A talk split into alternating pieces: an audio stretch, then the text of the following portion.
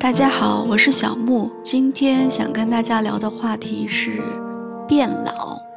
想到这个话题呢，是因为前段时间在和几位年轻的朋友聊到捷克圣诞节的一些传统，其中有一个传统是融化铅，铅就是那个金属的铅。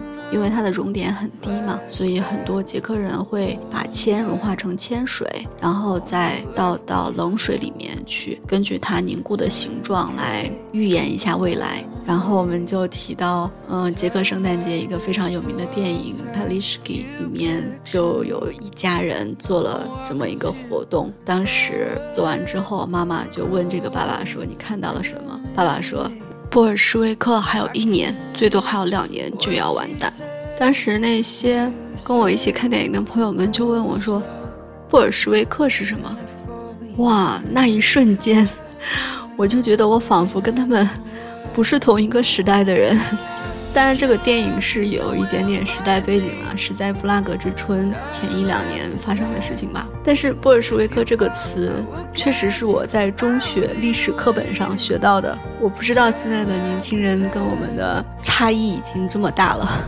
反正当时听到他们问这个问题的感觉，就是好像是我小时候，我爸爸还在跟我讲一些很古早的事情，然后我就觉得啊。不要再跟我讲这些老掉牙的，你充满了热情，但是我完全不感兴趣的事情了，可以吗？完全就是你那个时代的事情，跟我一点关系都没有。这是我第一次感觉到，我跟我身边，我感觉我跟他们的年龄差距也不是很大，我跟身边的人已经不是一个年代了。之后呢，因为真的是非常受打击，所以之后也采访了身边的一些朋友，你在什么瞬间？觉得自己变老了，下面是他们的一些回答。第一类呢，算是岁月不饶人，行吧？有一个回答是说，嗯，当我发现我再也没有办法喝很多啤酒的时候，我觉得我老了。嗯，这个一听就是一个捷克人的回答。呃，其实我也有类似的经历。我上大学的时候。从家里到学校二十四个小时的火车，上大学的时候一直都是买的硬座。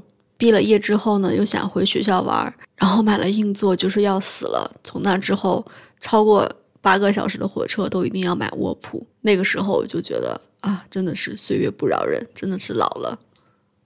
第二类算是怀旧类吧。我朋友也给了一个例子，就是他妻子的弟弟问他。磁带是什么？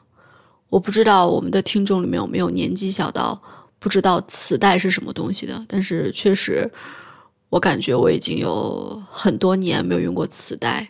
可能很多人都不知道软盘是什么吧？毫不夸张的说，我们谈论到软盘这个东西的时候，我竟然忘了这个东西叫什么名字，感觉真的是很久远的事情了。第三类呢，大概就是我的偶像已经比我小了。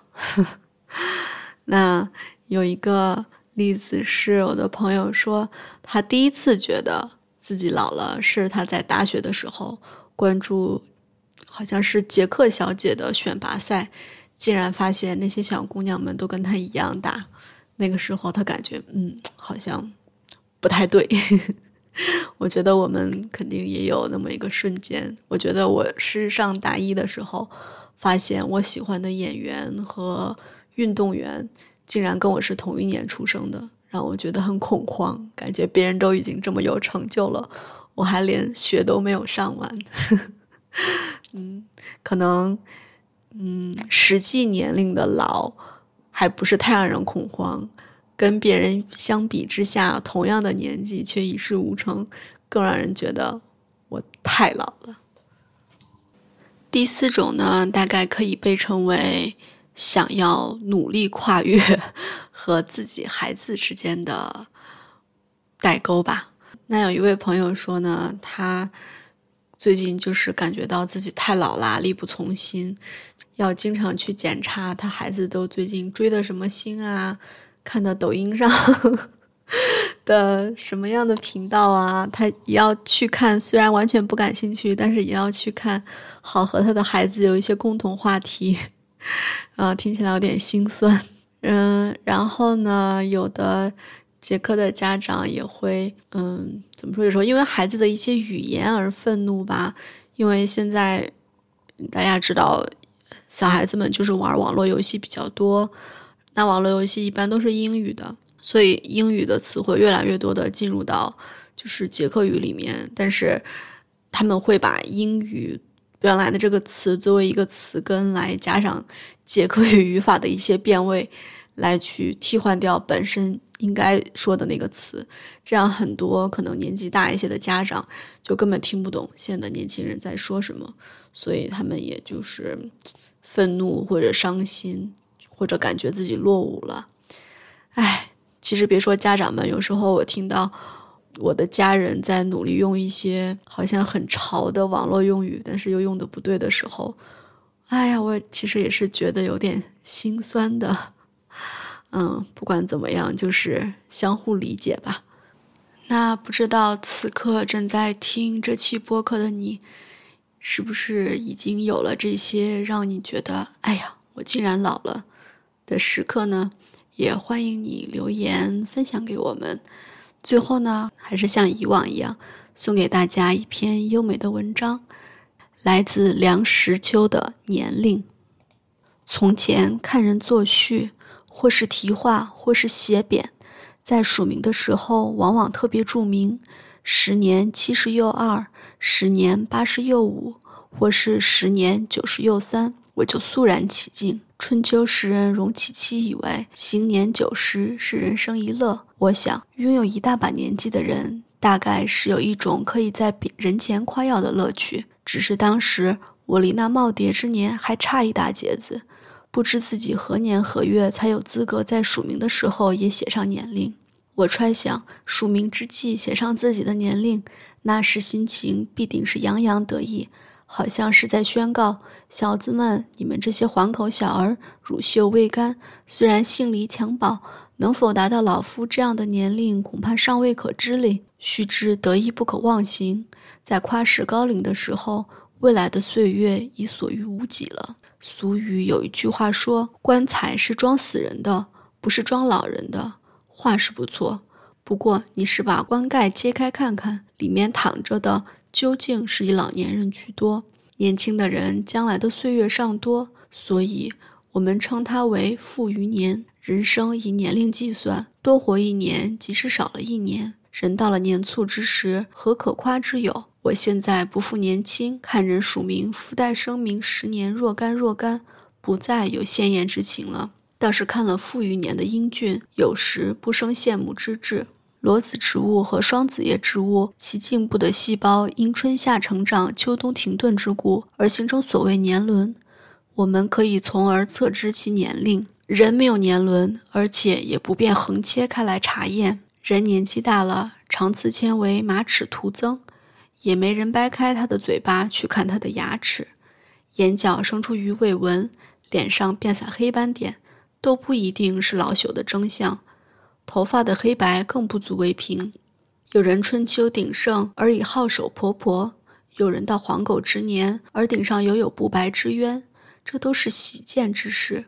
不过岁月不饶人，冒充少年究竟不是容易事，地心的吸力谁也抵抗不住。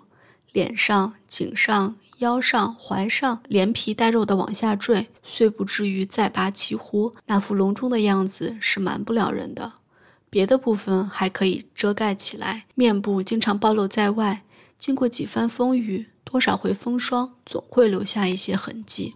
好像有些女人对于脸上的情况较为敏感，眼窝底下挂着两个泡囊，其状实在不雅，必剔除其中的脂肪而后快。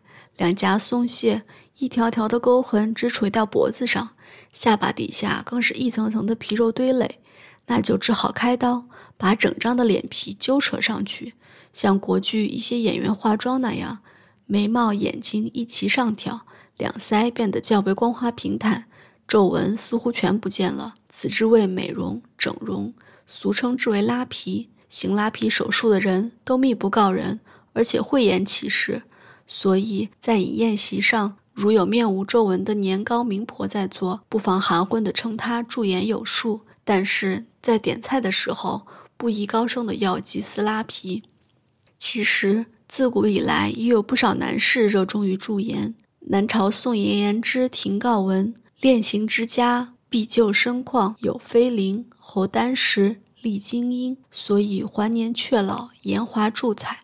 道家炼形养元，可以师解升天，岂止颜华著彩？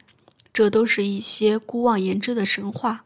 贵为天子的人才真的想要还年却老，千方百计的求那不老的仙丹。看来只有晋孝武帝比较通达事理。”他饮酒举杯祝长兴，长兴劝尔一杯酒。自古何时有万岁天子？可是，一般的天子或近似天子的人都喜欢听人高呼万岁无疆。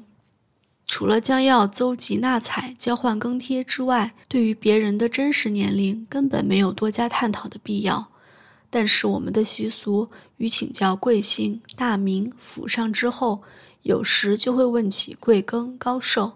有人问我多大年纪，我据实相告，七十八岁了。他把我上下打量，摇摇头说：“不像，不像，很健康的样子，顶多五十。”好像他比我自己知道的更清楚，那是言不由衷的恭维话。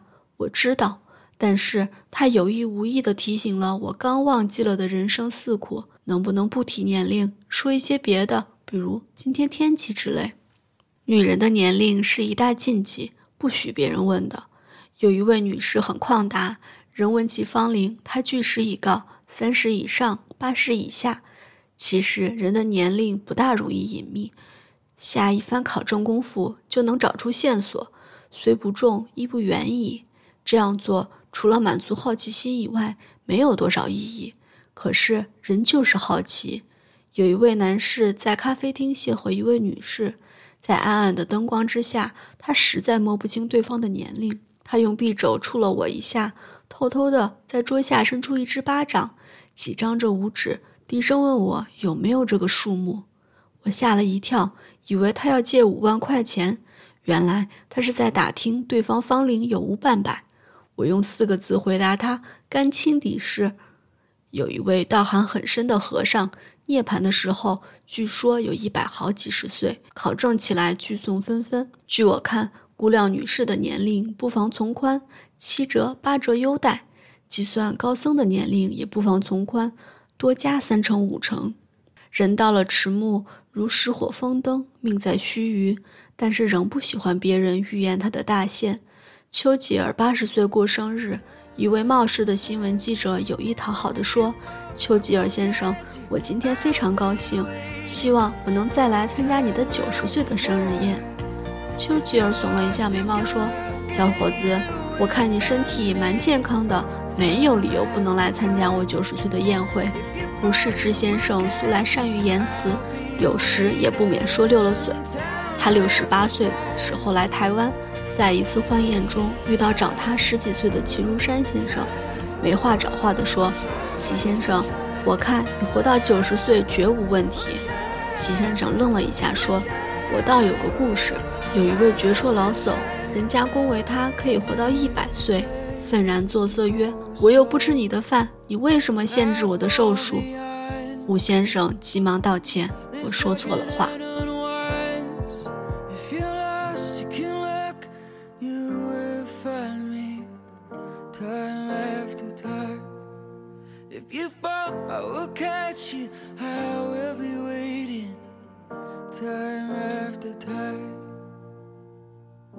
time after time.